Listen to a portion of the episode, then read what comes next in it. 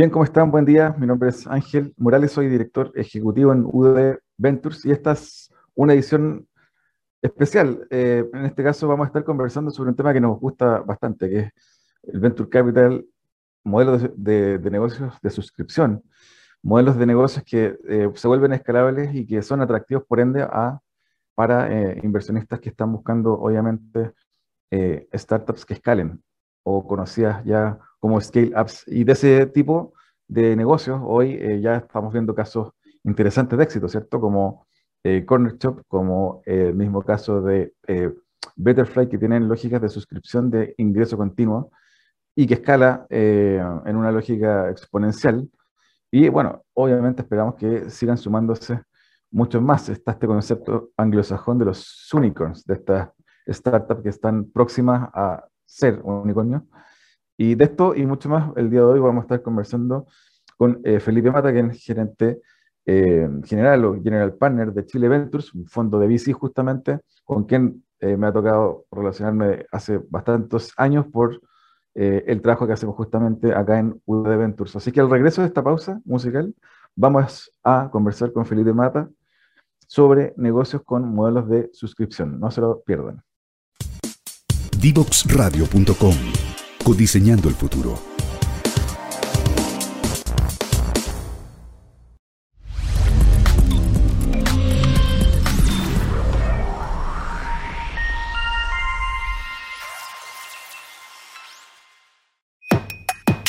La mayoría de los niños y jóvenes usamos el Internet para hacer las tareas, encontrarnos o jugar con nuestros amigos. Y a pesar de todas las horas que pasamos frente al computador y el celular, tenemos pocas destrezas digitales. Esto tiene que cambiar.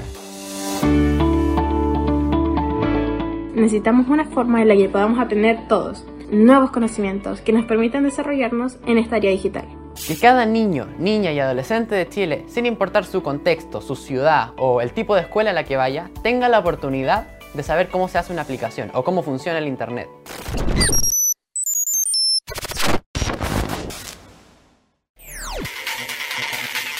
Descubre las alternativas que ofrece el mundo digital para tu desarrollo profesional. Marketing digital, análisis de datos, ciberseguridad, cloud computing y mucho más.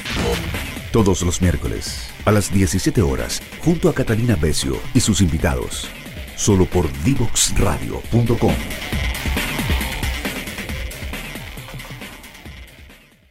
Bien, ya estamos de vuelta para conversar hoy con Felipe Mata. Bienvenido, Felipe. Hola, Ángel. Gracias. Bueno, Felipe, siempre eh, comenzamos con un poquito de historia de el invitado. Yo algo, algo conozco, así que eh, especialmente pensando en quienes eh, no, te, no te conocen en la, audiencia hoy, cuéntanos un poquito tus primeros pasos estudiantiles, laborales, cómo, bueno, cómo llegaste finalmente a, a meterte en el mundo del Venture Capital estudiantiles, bueno, yo estudié ingeniería eh, y trabajé por 20 años en, Sonda, que es una empresa de tecnología chilena, pero que está en Latinoamérica.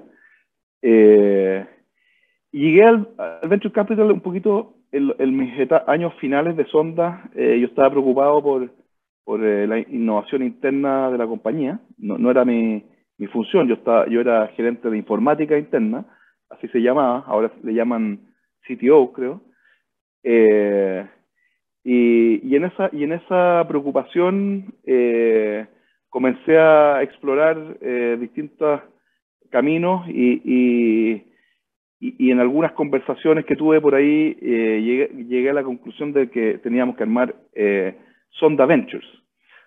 y la verdad que, no, fui capaz de convencer a, a la empresa de, hacerlo y, bueno, eh, me, fui un año sabático eh, a California a entender esto, a, aprender de emprendedores, inversionistas, académicos y, el ecosistema de allá. Eh, y ya me volví a armar Chile Ventures. Poco rápida la historia, pero resumida también. Oye, Felipe, cuéntanos un poquito, para quienes no han tenido la posibilidad de estar en, en San Francisco, en, Silicon Valley, en general, este, este valle del silicio que fue un impulsor, digamos, en temas de, emprendimiento global. cuéntanos un poquito qué, fue lo que te llamó la atención en ese minuto, qué cosas crees tú en, e, o creías, en ese minuto que, que tenía ese espacio geográfico que no tenía Chile y que eventualmente se podía trabajar en ello para poder impulsar el emprendimiento acá. Muchas cosas. E, e, ese era un espacio de mucho optimismo, diría yo. Eh, e, primero es un espacio bastante normal, o sea, eh, uno no, se tiene que imaginar una cosa eh, cibernética, ni, muy, muy por el contrario. Yo fui el año 2015, me acuerdo que fui a, comprar un auto, para partir mi, mi, año que iba a vivir allá. Eh, entonces ya, pues eh, llegué con otro auto seguramente arrendado, no recuerdo bien, y el tipo me dice, eh, ¿y cómo llegaste acá? Tan, tan fácil, digamos. ¿Cómo? Bueno, usé Waze, le dije. Entonces me dice, ¿qué es lo que es Waze? entonces yo dije, chucha, estoy en Silicon Valley, ¿y cómo, cómo no sabéis lo que es Waze, digamos? Entonces, eh, eso es como la primera cosa que me llamó la atención. Eh, eh, no es que Silicon Valley sea un lugar súper tecnologizado, a lo mejor igual que Santiago o, qué sé yo, pero sí lo que hay es un, por, un lado, mucho optimismo, muchas actividades todos los días que, que, te pueden alimentar por distintos ámbitos tu conocimiento. Eh, eh, y una coordinación muy eh, importante entre lo que son las universidades, el mundo emprendedor, los em, emprendedores propiamente tal, los fondos, los inversionistas, hacen un, una masa que, en realidad convierte en cosas normales en cosas extraordinarias. Otra cosa que me llamó la atención, yo, había participado en Chile anteriormente en varios Demo Days eh, y, llegué allá y fui a, muchos Demo Days y la primera sensación que tuve de los Demo Days era que eh, era lo mismo que en Chile. O sea, no, no es que estos gallos eran, eran eh, tipos superdotados o, o tipos eh, sobresalientes, eran gallos sumamente normales con ideas más o menos parecidas a las que escuché en Chile en los Demo Days el año 2014. Imagínate más o menos de lo que estamos hablando. Entonces, eh, yo, me preguntaba qué, pasaba, o sea, eh, eh, ¿por qué acá las empresas nacen y crecen y, se desarrollan mucho mejor que en Chile? Y lo que pasa es que, creo yo, hay un ecosistema que convierte las cosas buenas en cosas extraordinarias. los fondos, los inversionistas, los académicos, todo, todo confluye para convertir a un tipo y a un equipo bueno en un equipo extraordinario. Los fondos apoyan mucho a las empresas en las que, en las que invierten.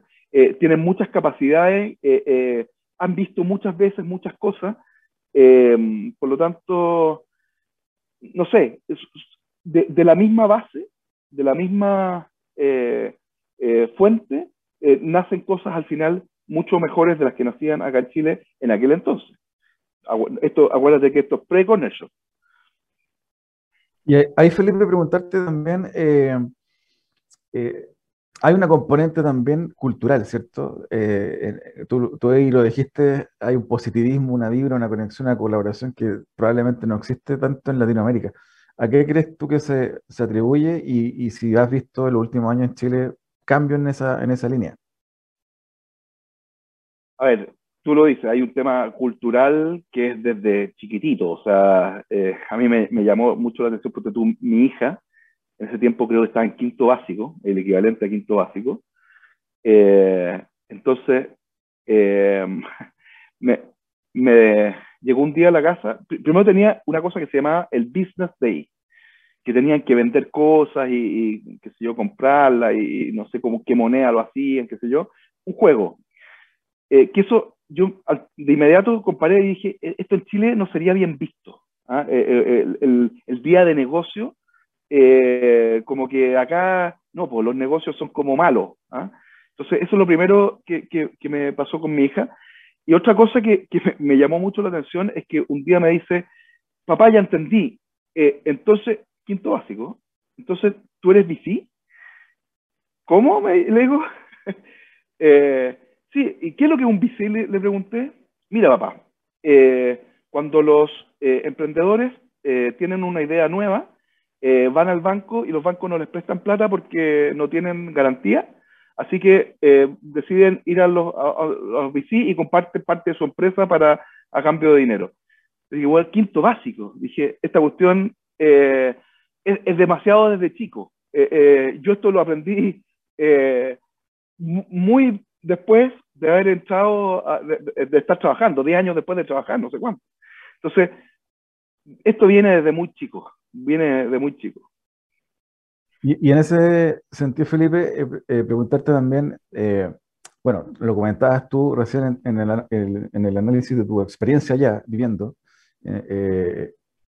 este concepto de, bueno, Google nace en una garage, y claro, está este concepto también de vuelta de Sí, pero es un garage que queda a tantas cuadras de Stanford y tantas cuadras de Xerox Park. Eh, ¿qué, no, ¿Qué de eso nos falta? Porque en Chile también se han, intentado hacer esos, esos parques. Alguna vez en Curauma se intentó hacer unos en la quinta región, ahora en Valparaíso, en Viña del Mar se está haciendo, tratando hacer otro. En Concepción se quiso hacer un Silicon Valley, entre comillas. Eh, ¿Es el camino o, por, dónde, por, dónde lo ves tú? No sé, la verdad que eh, me cuesta eh, decir, saber cuál es la forma de copiar aquello. Eh, efectivamente, hay muchas, muchas universidades que han intentado hacer esto que hace Stanford. Eh, algunas han conseguido dar algunos pasos, pero esto, esto es capital social, como le llaman. O sea, al final de cuentas, no es solo una iniciativa que haga una institución, sino que es muchas instituciones que hicieron, muchas iniciativas que hicieron muchas instituciones durante muchos años. Entonces, eh, ¿qué falta? Tiempo, eh, falta eh, casos de éxito, falta creérsela, etcétera. Es como, esto se va construyendo. Yo creo que es muy difícil decir, vamos a replicar un 2x3 lo, lo que había allá. en esa línea, Felipe, también preguntarte un poco eh, sobre esto de las políticas públicas. Está el caso de, Israel también, que eh, crearon un fondo hace un montón de años, un fondo de inversión pública. Eh, cosas de ese tipo, ¿qué te parecen? ¿Cómo te, cómo te parece que lo, ha hecho la Corfo acá en Chile en esa línea? Yo diría que, que la Corfo, sin que lo haya dicho explícitamente, ha emulado bastante lo que hizo Israel. Israel tiene algunas características parecidas a Chile. Eh, es un país chiquitito, eh, que no, no, tiene muchos eh, recursos propios, digamos, y, que, y, que, y, que, tiene un mercado muy chiquitito y, necesitaba salir para afuera a vender, por así decirlo. y ellos decidieron apoyar con mucha fuerza a fondos de venture capital tecnológicos eh, de etapas tempranas, digamos, eh, que los ayudaran a crecer. Y lo que hicieron es, apoyarlos con mucha fuerza, eh, a tal punto de que, ya, ya, no recuerdo la, la, cifra, pero cuando yo estaba en California, creo que un tercio de las compañías del Nasdaq eran de origen israelita. Entonces, esa cuestión es, es impensada para, una empresa, para un país tan chiquitito. Entonces, funcionó. Lo, que hicieron los israelitas funcionó. Eh, en, Chile, bueno, lo que hicieron los israelitas después eh, fue quitar el, apoyo estatal a los, a los fondos. O sea, primero los vamos a apoyar, pero después que vivan solos. Y de alguna forma eso eh, va a pasar, creo, en Chile. Ah, o sea, yo creo que esto es, esto es para echar a andar la máquina, con la máquina no puede funcionar para siempre, creo yo, con, apoyo estatal, porque, porque eh, se producen eh, a veces desincentivos, digamos. Felipe, también eh, consultar tu visión en torno a el surgimiento de unicornios. En Chile, muchos años estuvimos como en el pesar de, oye, ¿por qué no surgen? ¿Por qué no, por qué no hay? Miramos Argentina, que no tenían Corfo y surgían varios unicornios. ¿Y qué crees tú que empezó a ocurrir y a qué se debe este fenómeno? primero, el fenómeno principal era por qué faltaban unicornios. O sea, eh, eh, si, uno hace la distribución de los unicornios en, el mundo, no era razonable que en Chile no hubiera ni uno, digamos. ¿ah? y eso, lo que faltaba era, era que algún grupo emprendedor tuviera una muy buena idea y la ejecutara muy bien. no es mucho más que eso porque no, no, se puede decir tampoco que, que, el primer unicornio al menos haya sido eh, eh, apoyado por, por, fondos chilenos, o sea, ni siquiera faltaban fondos. ¿ah? Eh, ellos tuvieron que ir a buscar financiamiento fuera de Chile porque, porque acá no había, había poco, había a lo mejor no con las reglas que, que hoy día conocemos. Entonces, yo creo que faltaba eso, faltaba que haya un equipo que se la creyera, que tuviera eh, eh, la, la, preparación para, para, lograrlo, que tuviera el ojo para encontrar el momento justo eh, y que, que, lo hiciera bien y que, nada, o sea, no faltaba nada, ya las capacidades técnicas hace rato que en Chile estaban, y bueno, y, y, eso fue tan así que, hay muchos que vieron esa, esa experiencia y dijeron, lo que tienen ellos, yo también lo tengo. O sea, no, es, que, no es que no falte nada. ¿ah? Yo, yo, creo que eso, es, falta eh, que muchas cosas eh, nosotros, como somos un país aislado, chico y, eh, en vías de desarrollo, tenemos que verlas primero para, para, para ocurrírsenos que, que había que hacerlas, digamos. Y, así es como han surgido la mayor parte de, la, de los avances en la historia chilena, digamos. Pasó también hace décadas atrás con los, supermercados. Antes no había supermercados acá y hasta que alguien vio, oye, allá hay supermercados, hagámoslo acá también, digamos. Y preguntarte también, eh, para ir cerrando este primer bloque, em, ¿cómo ves esta lógica de, que Chile, como lo estamos viendo, que hay alguna idea en torno a, poner en Chile algunas misiones, como el tema del del, hidrógeno verde. ¿Tiene, ¿Tiene lógica, te hace sentido que desde la política pública se pongan misiones país hacia las cuales poner recursos para que surjan tecnologías o emprendimientos en esa línea? ¿O más bien dejémoselo eh, al mercado que decida? yo no, soy muy amigo de, poner restricciones a, qué cosas hacer, digamos, y, porque eh, el espíritu emprendedor y de negocio a veces es más eh, em, busquilla que ese intencionamiento de, cosas que pueden ser interesantes, pero, pero que no necesariamente son las que, las que van a explotar, digamos. Entonces, yo no soy muy amigo de, aquellas restricciones y aquellos eh, incentivos puntuales en, en eh, industrias particulares o en, o en sectores particulares.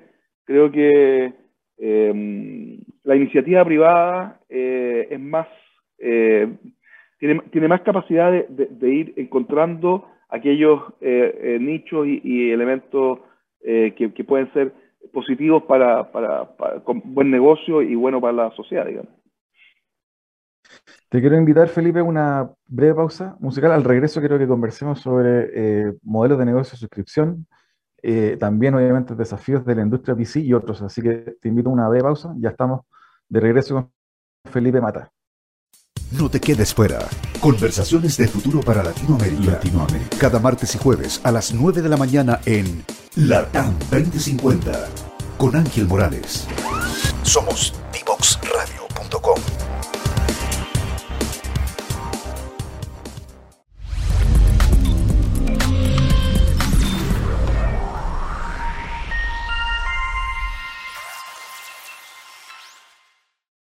La lengua más hablada de Chile es el español. Sin embargo, si queremos un país más desarrollado, con un futuro más luminoso, con más oportunidades para todos, necesitamos hablar otro idioma. El lenguaje digital. Y nuestros niños y niñas deben empezar a aprenderlo ya. Por eso en IDEO Digital estamos trabajando para instalar las ciencias de la computación en las escuelas de Chile Infórmate más en ideodigital.cl y suma a tu escuela ahora.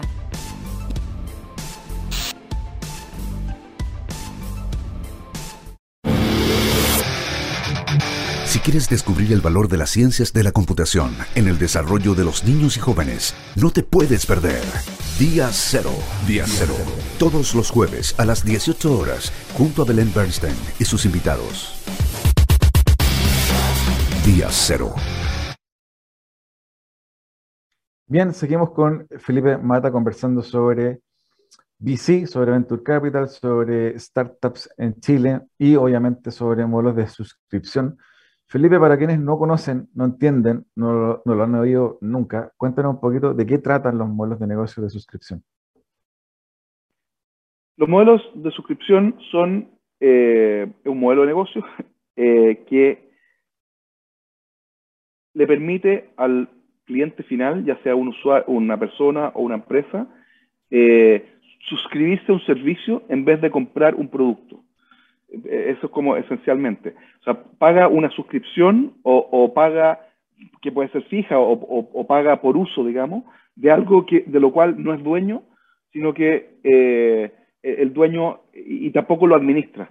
¿ah? O sea, eh, es, un, es un activo que es de otro, que una, es una tendencia eh, mundial que, que, viene de hace muchos años, pero que se ha profundizado en los últimos años. ¿Nos puedes contar también para quienes se están empezando a familiarizar recién, algún caso, por ejemplo, chileno o extranjero que sea exitoso en temas de suscripción? Claro, en realidad eh, eh, los casos más eh, típicos para las personas es, cuando hablamos de Netflix o, cuando hablamos de Spotify o cuando hablamos de cualquier... yo cuando era chico, eh, la única forma de, eh, de tener, eh, de, de, ver una película era ir a comprarla o arrendarla. La, la única forma de escuchar mi canción favorita era ir a comprarme el CD o esperar en la radio hasta que, hasta que sonara, digamos. Esto, las suscripciones es una forma que, en la cual yo puedo poseer un, un amplio abanico de, de activos eh, pagando solo, solo lo que uso, ya sea una fijo mensual o, simplemente eh, por canción, por así decirlo. Y eso se ha extendido, y eso para las empresas pasa, pasa lo mismo. Eh, cuando yo era, partí mi vida laboral, si una empresa quería contratar, tener un software de contabilidad, lo que, lo que necesitaba hacer era comprar el software de contabilidad, necesitaba eh, comprar servidores, instalarlos en su oficina y hacerlos andar. Eh, hoy día una empresa, una empresa cualquiera puede perfectamente eh, contratar un SaaS, un, software como servicio, en que se suscribe y paga una mensualidad y usa los servidores de otro, arrienda las licencias, incluye el servicio permanente y solo pagando una cuota fija mensual. Eso es una transformación tremenda yo, yo cuando partí mi vida laboral, eso pasaba incluso con, no solo con software de contabilidad, pasaba con, con el correo electrónico. Si tú, si tú querías tener correo electrónico en tu empresa, la única forma era instalar un servidor de correo electrónico, tener un experto en, en, operarlo, eh, comprar el software para eh, implementar correo electrónico, etc. Todo eso cambió y, hoy día muchas empresas tienen eh, se suscriben a una eh, software en la nube de correo electrónico y lo único que hacen es pagar una, suscripción mensual y simplemente usar el correo, que ni siquiera está alojado en, sus empresas, sino que está en, en quizás en qué data center, en qué parte del mundo. Felipe, también preguntarte sobre todo para, aquellos que eh, tienen a, veces confusión en torno a, qué es mejor, eh, qué es más rentable, por dónde irme, eh, tener un modelo de suscripción. Hablábamos en off, hay emprendedores también que optan por un camino más consultivo y finalmente por proyecto y nunca logran tampoco la recurrencia ni escalar. Pero también es válido y, puede lograr ser hasta un buen vía de ingresos y un buen modelo de negocios personal. cuéntanos un poquito ahí los mitos, realidades, o, y bien cómo una, un emprendedor que parte siendo una, una consultoría podría pasar a ser un, o a tener un modelo de negocio recurrente. Mira, los modelos de negocio eh, son, no son ni buenos ni malos, eh, eh, tienen algún, alguna función. Un, un, negocio de consultoría puede ser un muy buen negocio. tú puedes vivir muy bien de la consultoría, puedes, puedes hacer crecer una, una consultora a, niveles en que puede ser muy interesante para ti y, y para tus clientes. Eh, por lo tanto, no es que esté mal, digamos, está, perfecto. Eh, lo que pasa es que eh, los modelos de consultoría no hacen fit con, con los VC. O sea, el problema no es que esté malo el, negocio, sino que no le sirve a los VC. Porque los VC necesitan, los, los, fondos de Venture Capital, quiero decir, necesitan compañías que puedan crecer muy rápido y de forma escalable. Eh, eh, los negocios de consultoría en general están, eh, son muy intensivos en el consultor, que es un, que es un activo muy difícil de conseguir y muy difícil de escalar. si tú quieres convertir una consultora, multiplicar por 10 su, tamaño, más o menos vas a tener que multiplicar por 10 la cantidad de consultores, que es el activo principal. En cambio, en, temas de cuando logras armar un producto eh, de software, por ejemplo, eh, que tiene además un margen bruto mucho más alto que el, de la consultoría, eh, no hay ningún, si tiene, ir de 1 a 10 es más o menos parecida a la idea que ir de 10 a 100 o de 100 a 1000, ¿ah? pues, porque, porque las economías de escala son tales que cada nuevo cliente te cuesta muy poquito. No necesitas un nuevo consultor para cada nuevo cliente. Entonces, por eso que a los, a los VC eh, en general no les gustan los negocios de consultoría. ¿ah? Pero, pero no, es porque estén malos, están tan excelentes, solamente que no, no, no, no pueden escalar muy rápidamente. Eh, eh, y, otra cosa que tú me decías, cómo convertir un negocio de consultoría en un, en un, en un negocio más escalable, digamos, ni, siquiera llamemos de suscripción. Eh, la verdad es que he visto muy pocos casos. Creo que ni uno, pero no me atrevo a, decirlo con, tanta seguridad. Eh, son, son bichos bien distintos. Eh, no, es lo mismo, eh, se, vende distinto, el delivery es distinto, el soporte al cliente es distinto, los clientes son distintos, es tan distinto que es muy difícil migrar de uno a otro. Es más fácil mentalmente decir, ¿sabes qué? La consultoría, olvidémonos, eh, eh, hagamos otra cosa, digamos. Y en ese sentido, Felipe, eh, preguntarte también, ¿cómo piensas tú que desde Chile podríamos estimular el surgimiento de más emprendimientos o scale-ups, scale que desde Chile escalen al mundo pensando en que hubo una época en que eh, le hacíamos la cruz a los negocios, a los modelos de negocio B2C, porque Chile es un país chico de 17 millones, entonces rápidamente tenían que ir a, México, a Brasil. Desde Chile, ¿se pueden crear B2C al mundo? Eh, ya, bueno, tenemos el caso de Corner Shop, por ejemplo, eh, pero ¿cómo ves que eso se puede dar con mayor cuantía en el futuro? Tiempo. no, no, no creo que tengamos que hacer nada muy, muy distinto. Eh, yo creo que ya está pasando. Ya, ya hay eh, energía suficiente y capacidad suficiente como, como para eh, lograrlo. Nosotros, además, creemos que, que, esta cuestión puede ser muy importante para el país. O sea, piensa, piensa lo escalable que son estos negocios. Si, si, en Chile tuviéramos solamente mil, solamente mil, que es un número súper alcanzable, empresas que eh, lograran eh, crecer tan rápido desde chiquititas a grandes a, facturar 20 millones de dólares, que, es una historia que la vi, yo lo he visto en muchas ocasiones, eh, bueno, eso serían 20 mil millones de dólares, es como el 10% del PIB, creo, una cosa así. Entonces, estamos muy cerca de, poder lograr que para el PIB chileno eh, sea súper relevante este tipo de negocio. Y, olvídate la diferencia que sería un país cuyo 10% del PIB eh, viene de negocios tecnológicos. Esa es una cuestión brutal, porque el nivel de, sofisticación de la mano de obra, el nivel de, calidad de los empleos que, se produce en, esta industria, eh, yo creo que le cambiaría la cara a este país. es algo que está súper cerca, no, no, es perfectamente posible y que sería muy valioso para el país.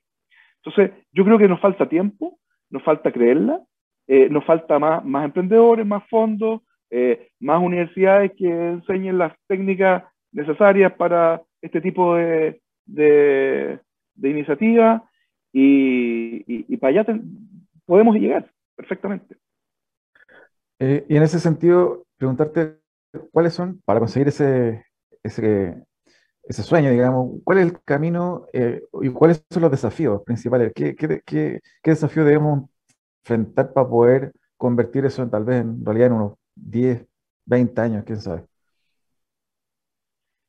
No sé, no sé si soy demasiado optimista, pero, pero creo que no hay, no hay muchas, muchas trabas. El desafío lo entiendo como, como cosas que tenemos que superar. Eh, yo creo que no tenemos muchas cosas que superar. Yo creo que tenemos que avanzar y hacerlo nomás. Eh, pasa, mucho, por ejemplo, a mí lo que me, agrada mucho es que en, en la población chilena eh, los, los emprendedores tienen una calidad distinta eh, eh, en, las, cabezas de, la gente que los empresarios. A, pesar de que son lo mismo, en, las cabezas de, las personas en Chile, nadie le tiene mala a los emprendedores. Eh, la gente le tiene muy, mala onda a los, a los empresarios, que, bueno, que la, mayoría fueron emprendedores, pero eh, entonces yo creo que incluso la población está preparada para aceptar la existencia de muchos emprendimientos eh, que, que, que por, por, por, hacer un camino apropiado lleguen a un nivel de facturación como el que estoy diciendo. Y eso yo creo que es cosa de tiempo, eh, digo, tiempo, en, el tiempo se van sumando más de lo mismo, o sea, más emprendimiento, más personas que ven que es posible, más eh, eh, fondos, más casos de éxito, etcétera. Felipe, te quiero pedir, para ir cerrando, nos puedas recapitular y, hacer una especie de, de, síntesis de lo que conversamos y tus principales ideas en torno a, a modelos de negocio de suscripción, obviamente también los desafíos de Venture Capital para nuestro país. No, la, principal idea con la que quisiera eh, terminar es que eh, mi sensación es que vamos por buen camino. hoy día, eh, esta, mecha ya se prendió. ya, ya existen los fondos, ya existen los emprendimientos, ya están los casos de éxito. Solo es un tema de volumen y, invitar a, a, muchos a sumarse a, esta, a este mundo, por así decirlo, porque es un mundo eh, interesante, desafiante, eh, que le hace bien al mundo, que le hace bien a, Chile, eh, que es buen negocio, que, hay buena onda en la población con, esto, que podemos cambiar Chile. Por lo tanto, creo que la invitación es a, a seguir potenciando esto que ya partió. Y te quería pedir un libro, si os puede recomendar algún texto que te parezca interesante para quienes nos están escuchando. Bueno, el libro que a mí me cambió mucho es un libro antiguo, muy antiguo, eh, y que, tiene que ver con, con, con, la innovación a nivel eh, corporativo, fue el, el, dilema del el innovador, que es de Clayton Christensen. Eh, que es súper interesante porque eh, no sé si están, si están eh, optimistas en el sentido que, que dice que las, las empresas grandes mueren porque hacen lo que tienen que hacer, que es servir a sus clientes actuales con sus productos actuales. Es muy difícil para una empresa grande crear productos nuevos para clientes nuevos. Eh, y es más, los, los, ejecutivos competentes lo que hacen es potenciar el negocio de los clientes actuales con sus productos actuales. Y por eso que eh, de, ahí, de, esa sola idea se desprenden muchas cosas. La primera es que es que es muy, es muy difícil innovar para una empresa grande. Tiene que buscar alguna, alguna suborganización más chiquitita que pueda hacer esto. Y, segundo, que ahí es donde está la oportunidad de las startups. De, de, porque como las empresas grandes no pueden competir con los productos eh, eh, nuevos para los eh, clientes nuevos. Porque primero los encuentran, porque no hacen fit con sus clientes actuales, por lo tanto, hay una curva que, tarde o temprano los, hace disrupción sobre los clientes y después les quita a los grandes incluso. Entonces, es muy interesante el proceso, yo creo que hay, mucha evidencia mundial y eso es lo, lo interesante del libro, que, que, te muestra muchos casos eh, donde, eso sucedió y, y, bueno, es parte de las reglas del juego. Felipe, te, quiero agradecer el tiempo de la conversación, se nos pasó rapidísimo, espero tenerte en el futuro eh, cercano de nuevo acá y eh, nada, te mando un abrazo, muchas gracias por la conversación de hoy. Muchas gracias a ti, eh, Ángel, y un abrazo también. Muchas gracias por la invitación. Nosotros vamos a una breve pausa y estamos para el cierre de esta edición de LATAM 2050. Divoxradio.com Codiseñando el futuro.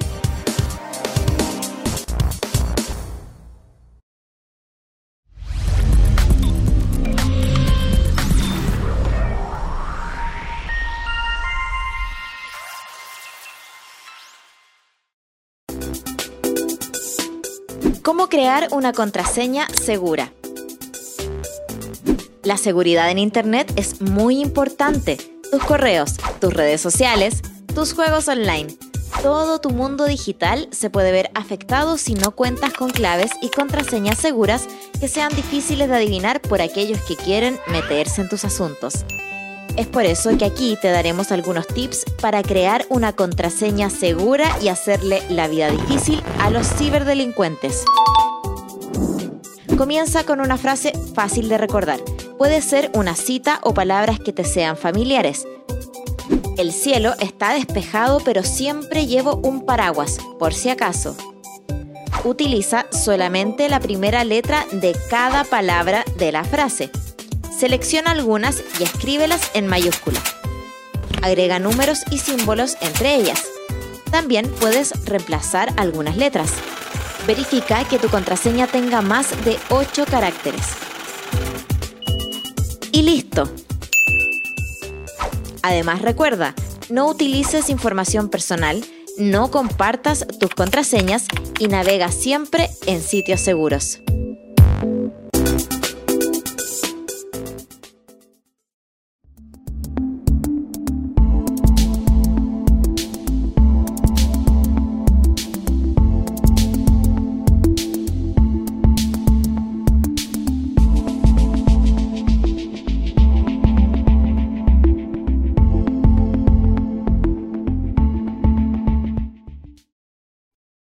Bien, esta vez estuvimos conversando con Felipe Mata, quien em, trabaja en el mundo del Venture Capital. Nos estuvo comentando su experiencia en Estados Unidos, viviendo em, en San Francisco, California.